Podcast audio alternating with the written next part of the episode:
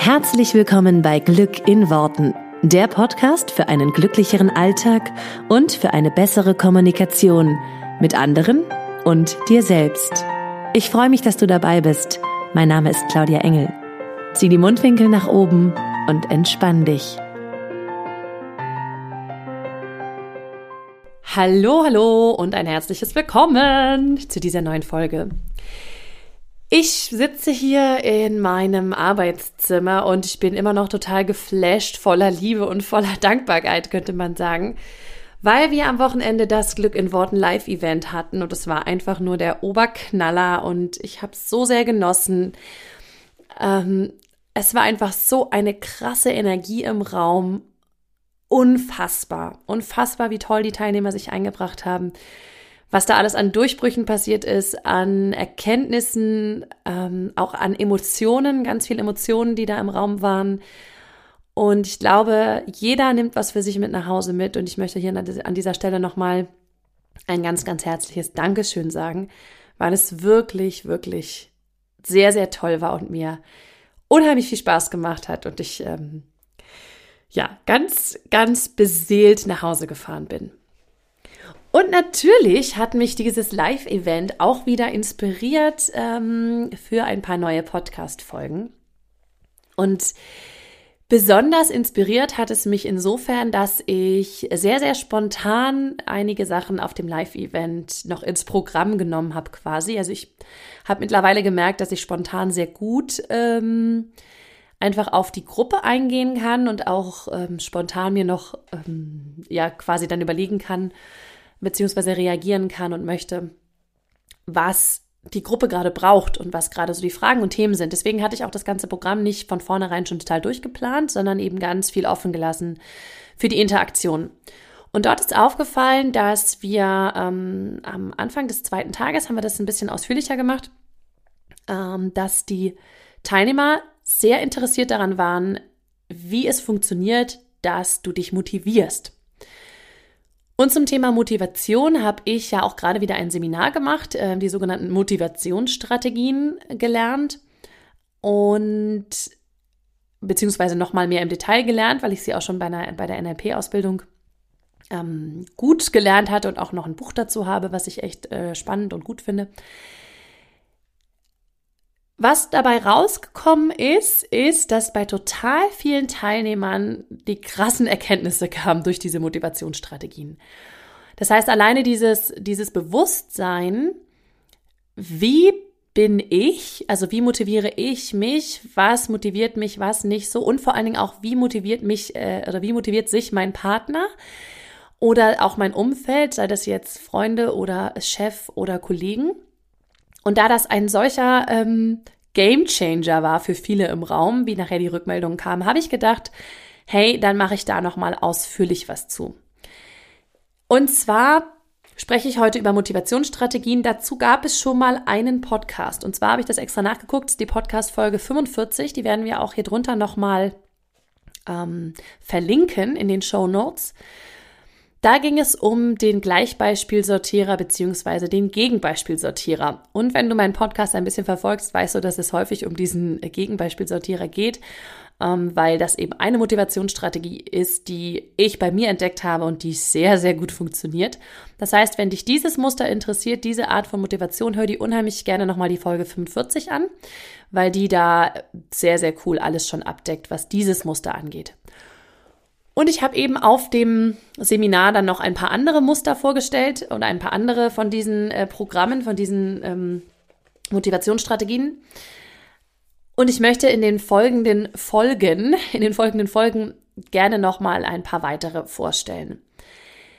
Das heißt, es wird die nächsten fünf Folgen eine sozusagen Sonderedition geben zu den Motivationsstrategien, weil ich einfach gemerkt habe, dass man A, ein bisschen was zu den einzelnen Strategien erzählen kann. Also das werde ich nicht in einem, ähm, in einer Folge zusammenfassen können. Und so kannst du dir dann einfach auch mal raussuchen, was für dich gerade ähm, interessant ist und vielleicht auch mal noch mal, immer noch mal wieder anhören. Heute nochmal grundsätzlich zu den Motivationsstrategien. Was ist das überhaupt? Was bedeutet das? Also das sind bestimmte Strategien, hm, die auch aus dem Bereich des NLP kommen, neurolinguistische Programmieren. Und die Vorannahme dahinter ist, dass jeder quasi mit einer bestimmten oder dass, dass jeder sozusagen mit einem bestimmten Charaktereigenschaften auf die Welt gekommen ist, mit bestimmten m, Programmen in sich quasi, die, die, die einen motivieren oder nicht. Und ich kann das so komplett unterschreiben, weil ich sehe das gerade an, den, an meinen Kindern, die ja noch recht klein sind, bei denen das definitiv so ist, dass die irgendwie, die, die kommen quasi so auf die Welt, ja. Und da kannst du jetzt auch nicht so wahnsinnig viel dran ändern. Natürlich kann man, wenn man wenn man Bewusstheit dafür hat, kann man ein bisschen auch anders reagieren. Nur, ich glaube, jeder, der Kinder hat, wird das sofort unterschreiben. Da ist auch irgendwie schon so ein Charakter mit bei. Ja, also das ist äh, weniger äh, jetzt immer eine Erziehungsfrage oder Umfeld oder so, sondern die kommen wirklich mit so einem ganz eigenen Charakter halt schon auf die Welt. Und die Vorannahme bei diesen Motivationsstrategien ist eben auch, dass du eine bestimmte Präferenz hast, einer bestimmten, immer bei diesen bestimmten Strategien, dass du eine bestimmte Präferenz hast und die sozusagen einfach immer ähm, hervorkommt. Mir ist wichtig und das wirst du auch noch mal, ähm, das wirst du gleich auch noch mal hören, wenn ich wenn ich da genauer drüber spreche, dass grundsätzlich bei diesen Motivationsstrategien heißt, wenn du entspannt bist, dann kannst du auf alles zugreifen. Also du musst dir das so vorstellen, dass sozusagen die, dass die, die eine Motivationsstrategie ist. Wir sprechen heute über, die, über, über das Muster optional und prozedural und ich erkläre dir auch gleich, was das bedeutet. Du darfst dir das so vorstellen, dass eine Außenposition, also quasi, nimm jetzt mal, keine Ahnung, deine linke Hand und streckst sie ganz weit nach links. Das wäre die Außenposition zum Beispiel optional in diesem Fall. Und wenn du jetzt deine rechte Hand nimmst und sie ganz weit nach rechts streckst, streckst dann wäre das die andere Außenposition, äh, Außenposition prozedural. Zwischen diesen beiden ausgestreckten Händen gibt es noch eine Menge dazwischen. Und es gibt auch Menschen, die sind weder auf einer totalen Außenposition, sondern dann zum Beispiel in der Mitte. Ähm, mir ist wichtig, dass du weißt, dass du, wenn du entspannt bist, auf alles zugreifen kannst. Also ganz rechts außen deine Hand oder ganz links außen deine Hand. Du kannst auf alles zugreifen, wenn du super entspannt bist. Wenn du allerdings unter Stress gerätst, dann wirst du immer das Muster nehmen, also in diesem Fall, wenn wir bei dem Beispiel Hand bleiben, in diesem Fall immer in die Hand quasi ähm, abrutschen, die dir von Natur aus quasi gegeben ist. Und wie gesagt, wenn ich es gleich an einem Beispiel äh, klar mache, dann wird es nochmal ein bisschen deutlicher. Bedeutet aber, das ist jetzt keine Ausrede, um immer zu sagen, ja, aber ich bin halt so oder ich bin halt so, sondern hey, wenn ich entspannt bin, dann kann ich alles. So, dann bin ich, dann bin ich alles, ja. Nur mir hilft es immer total zu wissen, wie bin ich grundsätzlich so drauf? Also was sind so grundsätzlich meine Motivationsstrategien? Und es hilft mir dann zu sehen, wenn ich zum Beispiel sehr, sehr gestresst bin, dass ich dann in ein bestimmtes Muster verfalle und dann wieder zu merken, ah, ich mache das gerade so krass, weil ich so unter Stress bin. Also sollte ich da mal wieder den Stress rausnehmen und wieder ein bisschen entspannter werden und dann kann ich auch auf alles zugreifen. Das sei nur vorneweg gesagt. So, wir schauen uns heute mal ein Muster genauer an. Und zwar ist das die Motivationsstrategie optional bzw. prozedural. Was bedeutet das? Es gibt sehr, sehr optionale Menschen und ich erzähle euch jetzt mal so ein bisschen die Außenposition. Und wie gesagt, es gibt auch ganz viele Mischtypen dazwischen, wo du quasi irgendwo auf dieser Skala dich dazwischen einordnen kannst.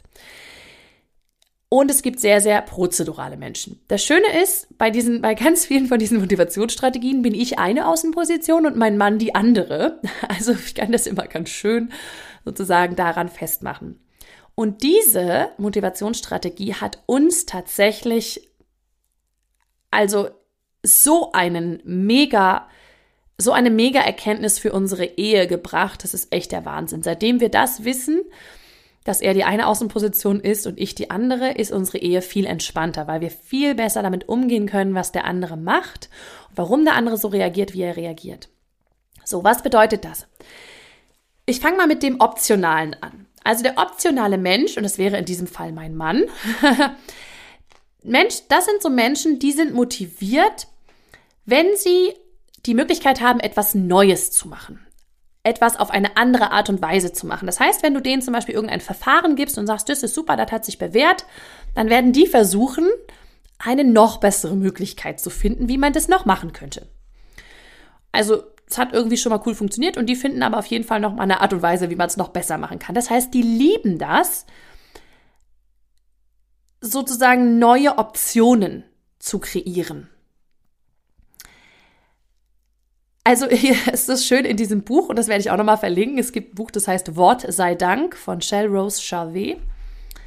Ähm, da steht so schön, wenn Sie einer optionsorientierten Person eine absolut sichere Methode geben, eine Million zu verdienen, dann wird sie versuchen, die Methode zu verbessern.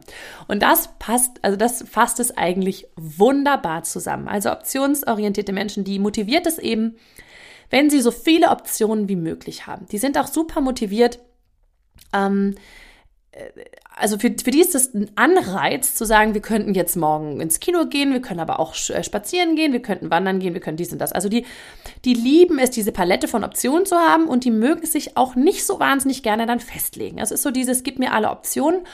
Und wenn du denen irgendeine Option wegnimmst, also in der Motto, das machen wir auf keinen Fall, dann werden die ein bisschen pieselig. Also das mögen die nicht so gern.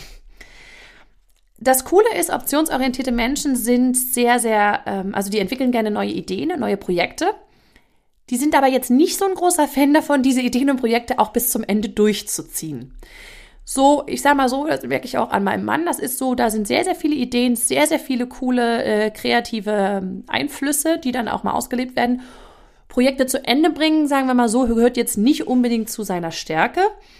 Ähm, was auch noch super spannend ist, optionsorientierte Menschen, die sind halt so dieses, die, die lieben unbegrenzte Möglichkeiten. Und so neue Ideen. Das finden die einfach super geil. Und das, deswegen finden sie es auch ziemlich cool, wenn sie Gelegenheit haben, haben, irgendwo Regeln zu brechen. Das ist für die quasi unwiderstehlich. Und das ist auch saugeil, weil mein Mann ist auch einfach so nach dem Motto, ach, das darf ich da nicht. Okay, dann mache ich es auf jeden Fall schon mal. Also nach dem Motto, es gibt doch noch eine bessere Variante. Dieses, es soll immer, es muss immer irgendwie ein bisschen verbessert werden und hm, klare Vorgehensweisen oder Regeln, damit tun sich optionsorientierte Menschen etwas schwer. Wenn ich das jetzt mal nett sagen darf. Und ich, mir ist nochmal wichtig, dass es bei diesen äh, Motivationsstrategien kein gut oder schlecht gibt. Weil eben jede von diesen Strategien, jede von diesen, jedes von diesen Programmen hat sein Gutes, weil optionsorientierte Menschen zum Beispiel sind einfach unfassbar kreativ. Ne? Also dieses, die, die werden immer einen Weg finden, etwas noch besser zu machen. Also sozusagen Optimierer sind die unheimlich gut. Mm, deswegen ist es mir wichtig, da nochmal klar zu machen, es ist kein gut oder schlecht, sozusagen, das eine, also eine auf der einen Skala ist irgendwie schlecht, das andere ist gut. Wie gesagt, es hat beides seine Vor- und seine Nachteile, absolut. Und ich habe sie auch selber in jedem von diesen Programmen schon gemerkt. Von daher kann ich dir nur sagen, ähm, das ist beides hat sein Gutes und sein, vielleicht auch seine Nachteile. Genau. Mm, sie, wie gesagt, sie haben Schwierigkeiten, sich festzulegen, weil das ihre Optionen so ein bisschen einschränkt. Das finden die nicht so gut das, glaube ich, wird jetzt erstmal ein bisschen klar, was so grundsätzlich der optionale Mensch ist. Der Prozedurale dagegen, der liebt es, sich an Prozesse zu halten. So. Also ich zum Beispiel, ich bin jetzt keine Außenposition, aber ich bin schon deutlich prozeduraler. Wobei ich weiß, ich bin mir manchmal gar nicht mehr so sicher, ob ich nicht doch eine Außenposition bin und echt sowas von prozedural und mir das einfach nur schon sehr abtrainiert habe, beziehungsweise sehr oft sehr entspannt bin und deswegen auch halt ein bisschen optionaler sein kann. Wahrscheinlich bin ich von Natur aus doch sehr prozedural. Also, die halten sich gerne an vorgegebene Schritte. Wir halten uns zum Beispiel auch sehr gerne an Regeln. Und wenn wir irgendwo eine Regel also brechen sollten, da würde ich jetzt erstmal Schweißausbrüche kriegen. Mag ich nicht so gern. Also, ich, nee, also bitte gib mir eine feste Regel. Wenn du mir eine Vorgehensweise gibst, die gut funktioniert, dann werde ich mich auch einfach stur daran halten. Also, ich mache es dann einfach so, wie es gewünscht ist und vorgesehen ist. Also, sagen wir mal so, die Prozeduralen glauben, dass es einen richtigen Weg gibt, etwas zu tun. Und wenn es einmal gut funktioniert hat, dann werden wir, also dann werden die sich auch immer daran halten und also sozusagen kein Interesse daran, das irgendwie zu verbessern, weil es hat ja einmal funktioniert und damit ist es gut. Was auch wichtig ist, eine Prozedur hat einen Anfang und ein Ende.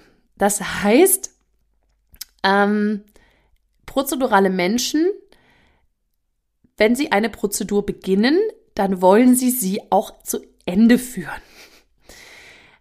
Und es ist für uns nicht besonders leicht, wenn Menschen unsere Prozedur, wenn sie da reinfuschen und uns die nicht zu Ende machen lassen. Schönes Beispiel, ich habe meinen Koffer gepackt und ich war gefühlt noch nicht vor, also es war für mich gefühlt noch nicht zu Ende, weil für mich fehlte so innerlich noch mein Haken zu sagen, ich habe alles. Haken dran, ja. Also vielleicht kennt ihr dieses Gefühl von, du stehst vor dem Koffer und es ist irgendwie alles drin, aber es ist so, du bist noch dabei, in Gedanken durchzugehen, ob jetzt wirklich alles da ist und dann machst du gedanklich oder manchmal auch wirklich auf dem Zettel diesen Haken, alles da, kann losgehen.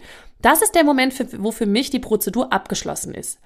Jetzt ist mein Mann im Moment, wo ich quasi das letzte Teil in den Koffer legte, schon reingekommen, meinte, kann ich den Koffer zumachen, kann ich den schon mal ins Auto stellen, ja, und hat mir den quasi unter der Hand weggerissen. Das macht mich wahnsinnig, weil meine Prozedur ist damit nicht wirklich zu Ende, okay? Das heißt, ich mag es, diese Prozeduren zu Ende zu führen. Ähm, und wie gesagt, für ihn ist das jetzt nicht unbedingt wichtig. Ähm, wir fühlen uns, oder sagen wir mal so, prozedurale Menschen fühlen, fühlen sich tatsächlich ein bisschen angegriffen oder es ist für sie eine echt harte Nuss, wenn wir ähm, Regeln brechen sollen und uns irgendwie an etwas, was man so macht, nicht halten. Das ist auch so, so eine Stelle, wo ich mit meinem Mann das ein oder andere Mal etwas Schwierigkeiten habe, weil ich zum Beispiel ähm, würde äh, äußerst selten im Parkverbot parken oder irgendwo, wo man jetzt nicht stehen darf. Dann würde ich lieber nochmal drei Kilometer um die Ecke laufen, auch wenn ich nur kurz irgendwie Geld abheben muss oder was weiß ich was. Das ist tatsächlich so ein Pro Prozess, in dem ich gerade drin bin, das auch mal wieder zu verändern. Ähm, weil ich glaube eben dieses, wenn man sich zu krass immer an sein Muster hält, schränkt es eben auf Dauer auch ein. Also optionale Menschen sind zum Beispiel unheimlich spontan. Also die finden halt immer wieder eine andere Option. Wenn bei mir irgendwas nicht so funktioniert, wie ich das haben will, sozusagen die Prozedur, wie ich sie mir vorgestellt habe, funktioniert so nicht, ist es für mich erstmal, wenn ich gestresst bin, ein kleiner Weltuntergang, weil meine Prozedur nicht so funktioniert. Ja, also die hat ja einen Anfang und Ende für mich. Und wenn die so nicht funktioniert, also irgendwo zwischendrin zum Beispiel aufhört, ist es für mich schwierig, wenn ich gestresst bin. Wenn ich entspannt bin, wie gesagt, kann ich alles, dann ist es ganz easy. Aber wenn ich gestresst bin, würde, wäre es für mich jetzt eher schwierig. Mein Mann dagegen als sehr optionaler, für den ist das überhaupt kein Thema, weil der findet sofort eine neue Option. Wenn also Plan A nicht funktioniert, dann funktioniert Plan B oder C oder F oder Y. Ja, es ist für den wurscht. Das heißt, das ist zum Beispiel ein sehr, sehr cooler, äh, ein sehr, sehr cooler Vorteil von optionalen Menschen. Die sind unheimlich spontan, die finden sofort wieder eine Lösung für das nächste Problem. Weil das ist ja, also das ist ja, das spielt ja deren Muster total rein. Es motiviert sie ja, diese verschiedenen Optionen zu haben und die dann auch wieder zu lösen. Andersrum glaube ich, dass wir Prozeduralen den Optionalen ganz oft helfen können, weil zum Beispiel mein Mann als sehr Optionaler eben ganz selten Prozesse zu Ende bringt. Das mag der nicht. Also der ist Feuer und Flamme für irgendwas so lange, bis die nächste Idee kommt. Und dann ist der Feuer und Flamme für das nächste. Und dieses, ich mache das dann mal zu Ende, das ist, kann, also ist für den echt, das geht schon so los, dass du, dass du, also ein Buch zu Ende zu lesen zum Beispiel, da würde der immer wieder nächstes und Neues anfangen. Gut, das mache ich jetzt auch häufiger mal. Es entspricht aber überhaupt nicht meinem Muster. Also das mache ich tatsächlich auch nur oder kann ich auch nur, wenn ich sehr entspannt bin. Also ich als Prozeduraler, wenn ich ein Buch lese, ich lese das fertig und dann lese ich das nächste. So, das heißt aber Prozedurale zum Beispiel, wenn du jetzt sehr optional bist und du bist super kreativ und du hast tolle neue Ideen, du bräuchtest jetzt per se erstmal prozedurale Menschen, die dir das dann auch zu Ende machen können, diese Prozeduren, ja, weil du als Optionaler hast tausend Ideen, aber du machst es halt nicht fertig. Und das sind Punkte, wo sich diese beiden Muster in unterschiedlichen Menschen unheimlich gut ergänzen können. Für uns war das tatsächlich als Paar unheimlich wichtig zu erkennen, das Muster als eines von vielen. Wie gesagt, ich stelle euch jetzt jede Woche ein neues Muster vor. Aber das Muster als eines von vielen, was, weil eben, wie gesagt, mein Mann eine sehr, eine sehr krasse Außenposition optional ist. Also ich kenne keinen Menschen, der sich ungerner fest, also ungerner ist auch kein Wort, der sich so ungern festlegt und der wirklich bis Last Minute irgendwie seine ganzen Optionen offen halten will. Und manchmal passiert es eben zum Beispiel dann auch, dass optionale Menschen dann eher inaktiv sind, weil sie so viele Optionen haben und sich eben nicht festlegen wollen. Weil wenn sie sich auf A festlegen, dann können sie B ja nicht machen und C. Das ist die nächste Gefahr, also dass die sozusagen da dann auch nicht ins Tun kommen. Ähm, während ein Prozeduraler zum Beispiel ganz oft an, stur an seiner Prozedur festhält, festhält obwohl es tausend Möglichkeiten gibt, sie besser oder anders oder schneller zu machen. Also wenn man an Außenpositionen ist, dann ist es mitunter, kann das schwierig sein an der einen oder anderen Stelle. Ähm, und da darfst du dann eben versuchen, möglichst oft entspannt zu sein, damit du auf alles zugreifen kannst und eben als Prozeduraler auch mal ein bisschen optional zu sein, als Optionaler ein bisschen prozedural zu sein und so weiter. Nur was ich jetzt sagen wollte, ist, dass uns das als Paar unheimlich geholfen hat, weil wir festgestellt haben, dass, wie gesagt, mein Mann sehr, sehr optional ist und ich doch wirklich auch sehr prozedural. Ähm, Und in so Kleinigkeiten am Tag ich festgestellt habe, dass es mich stresst, wenn, wenn Prozeduren nicht zu Ende gemacht werden. Weil das stresst mich nicht nur bei mir selber, wenn ich das nicht zu Ende mache, sondern stresst mich natürlich auch bei anderen Menschen, ja. So nach dem Motto, die, die Küche wird aufgeräumt, nur die Sachen werden nicht in die Spülmaschine gestellt, sondern nur so auf die Spülmaschine. Für mich ist dann die Prozedur Küche aufräumen nicht zu Ende. Und je mehr lose Enden ich quasi habe, also je mehr Sachen sozusagen da sind, die nicht zu Ende gemacht sind, das ist für mich ein Stressfaktor. Also wenn ich selber eh gerade nicht total super easy entspannt bin, dann merke ich, dass das für mich schwierig ist, wenn Sachen nicht beendet sind. Also sozusagen offene Enden rumhängen. Und für meinen Mann ist es so dieses, wenn ich ihm zu, zu sehr in einen Prozess zwängen will und in dieses, das macht man jetzt so und das machen wir jetzt so und das ist das vorgegebene Verfahren, das ist für ihn unheimlich stressig, weil er dann seine optionalen Anteile nicht leben kann und seine, seine Kreativität, dieses jetzt mache ich erstmal das und das. Der macht zu Hause auch einfach drei Sachen gleichzeitig. So, ne? Ach, ich wollte noch mal eben die Glühbirne abschrauben, dann steht da schon eine Leiter auf dem Tisch. Aber dann ist ihm eingefallen, dass er noch was am Computer machen muss und dann macht er erstmal das am Computer weiter und nebenbei schmiert er sich noch eine Stulle, aber steht erstmal nur das Brot draußen und irgendwie äh, der Käse oder so. Und das sind dann alles so angefangene Sachen. Und für mich sieht es einfach aus wie ein Vollchaos, weil ich mir denke, wo, wobei warst du denn gerade? Und was ist der Prozess, den du gerade tust? Und ne, wann ist der zu Ende? Und dieses Wissen zu sagen, hey, das ist einfach nur seine Optionalität, das hat uns sehr, sehr viel weitergebracht und es hilft uns auch insofern, dass wir jetzt den anderen auch mal ein bisschen darauf schubsen können und sagen können, hey, ich weiß, du bist super optional, ich weiß, du brauchst diese ganzen Optionen, aber jetzt leg dich doch einfach mal auf irgendwas fest, ja? Und andersrum sagt er dann auch so, ja, okay, das ist jetzt seine Prozedur, nur ich mache jetzt schon mal den Koffer zu und bringe ihn mal ins Auto, ja, kannst jetzt einen Haken dran machen an diese Prozedur und fertig. Das hilft uns auch so sehr, dem anderen mal wieder klar zu machen, hey, jetzt, jetzt sozusagen komm mal vom Stresslevel runter, entspann dich, weil dann kannst du eben auch anders reagieren als das, was so vorgegeben ist und was dann auch in meinen Augen, für mich persönlich, ist es ganz oft dann auch unfrei. Also wenn ich super krass prozedural reagieren muss, weil es so in mir drin ist, ist für mich da keine Freiheit drin zu sagen, hey, ich kann aber auch mal äh, die Prozedur jetzt nicht zu Ende machen und ganz optional sein oder ich kann als Optionaler auch mal eine Prozedur zu Ende machen. Wann immer ich sozusagen voll in meiner Position drin bin, gerade wenn du jetzt zum Beispiel eine Außenposition besetzt, ist es für mich so, dass es sich unfrei anfühlt. Und von daher hat mir das geholfen, da das Bewusstsein drauf zu kriegen, weil immer dann, wenn ich da bewusst drauf gucke, dann kann ich auch sagen, okay, jetzt das entspannt mich gerade, okay, cool, alles klar. Das war wieder nur mein Muster, mein, mein typisches ähm, Ding und ich muss jetzt nicht so reagieren wie dieses typische Muster. Genau. Das hilft dir also, würde ich mal sagen, zumindest mir hat sehr geholfen in Beziehung, ja, mal so rauszufinden, wie ist denn der andere und wie bin ich? Ähm, die Frage ist natürlich noch, woran erkennst du, dass jemand prozedural ist oder optional? Beziehungsweise woran erkennst du grundsätzlich die Metaprogramme? Du erkennst sie einfach, wenn du ein bisschen zuhörst. Ein Optionaler wird immer über alle möglichen Optionen sprechen. Ähm, der wird dir immer eine Liste von Kriterien geben, wonach der sich für irgendwas entscheidet. Ein Prozeduraler wird dir immer ähm, eine Prozedur erzählen, das heißt immer nur einen Ablauf von Sachen erzählen also der, der redet schon in Prozeduren und im Optionalen, der wird wahrscheinlich von vielen Möglichkeiten reden und von ähm, unbegrenzten Varianten und äh, das hat sich für ihn spannend angehört und so.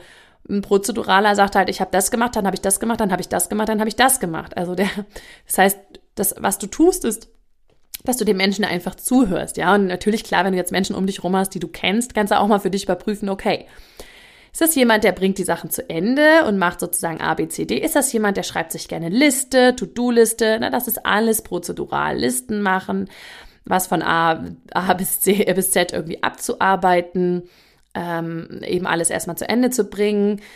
Und optionaler ist mehr so dieses, ach, da habe ich noch eine Idee, da habe ich noch eine Idee, da habe ich noch eine Idee und so. Das heißt, du erkennst es, wenn du mit Leuten zusammenlebst oder irgendwie gut kennst, dann, dann wirst du es wahrscheinlich schon wissen, was die sind. Und ansonsten achtest du mal darauf, wie die Menschen sprechen. Hilft auch total beim Einstellen von Menschen, wenn du zum Beispiel personalverantwortlich bist oder so. Da kann ich wirklich nur absolut dieses Buch empfehlen. Für Menschen, die Personalverantwortung haben, ist Wort sei Dank als Buch echt ein Muss weil du natürlich bei bestimmten Berufsbildern bestimmte Programme brauchst. Ist ja, ist ja klar. Also du brauchst, wenn man im kreativen Beruf, brauchst du unbedingt einen optionalen, der soll ja kreativ sein, ja, und neue, viele neue Ideen und Lösungsmöglichkeiten finden. In der Buchhaltung wäre jetzt ein Prozeduraler schon ein bisschen angebrachter, weil der soll eine bestimmte Prozedur abarbeiten.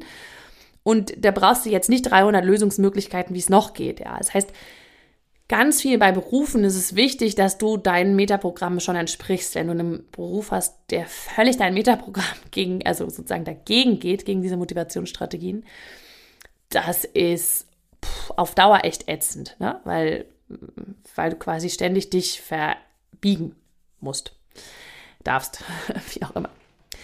Genau, das war der erste Teil dieser kleinen Miniserie. Ähm, die nächsten ähm, Folgen gibt es auf jeden Fall neue Metaprogramme. Ich freue mich darauf, wenn sie dir helfen und wenn sie ähm, dir ein bisschen Licht ins Dunkel bringen, warum du vielleicht so bist, wie du bist oder warum dein Partner so ist, wie er ist oder deine Eltern, Geschwister, Freunde, Kollegen oder Chefs und ähm, ich freue mich über Rückmeldungen, was dir das geholfen hat und was dir das bringt und was du für dich herausgefunden hast. Gerne bei Facebook oder bei Instagram, wie immer. Und dann wünsche ich dir eine wunderschöne Woche weiterhin und ähm, mach's gut. Bis dann. Ciao, ciao. Vielen Dank, dass du dir diesen Podcast angehört hast. Ich würde mich mega doll freuen, wenn wir uns connecten auf meiner Homepage und auf Social Media. Alle Infos dazu findest du in den Show Notes. Und dann freue ich mich auf das nächste Mal, wenn es wieder heißt Glück in Worten, dein Podcast für einen glücklicheren Alltag. Bis dahin alles Gute, deine Claudia.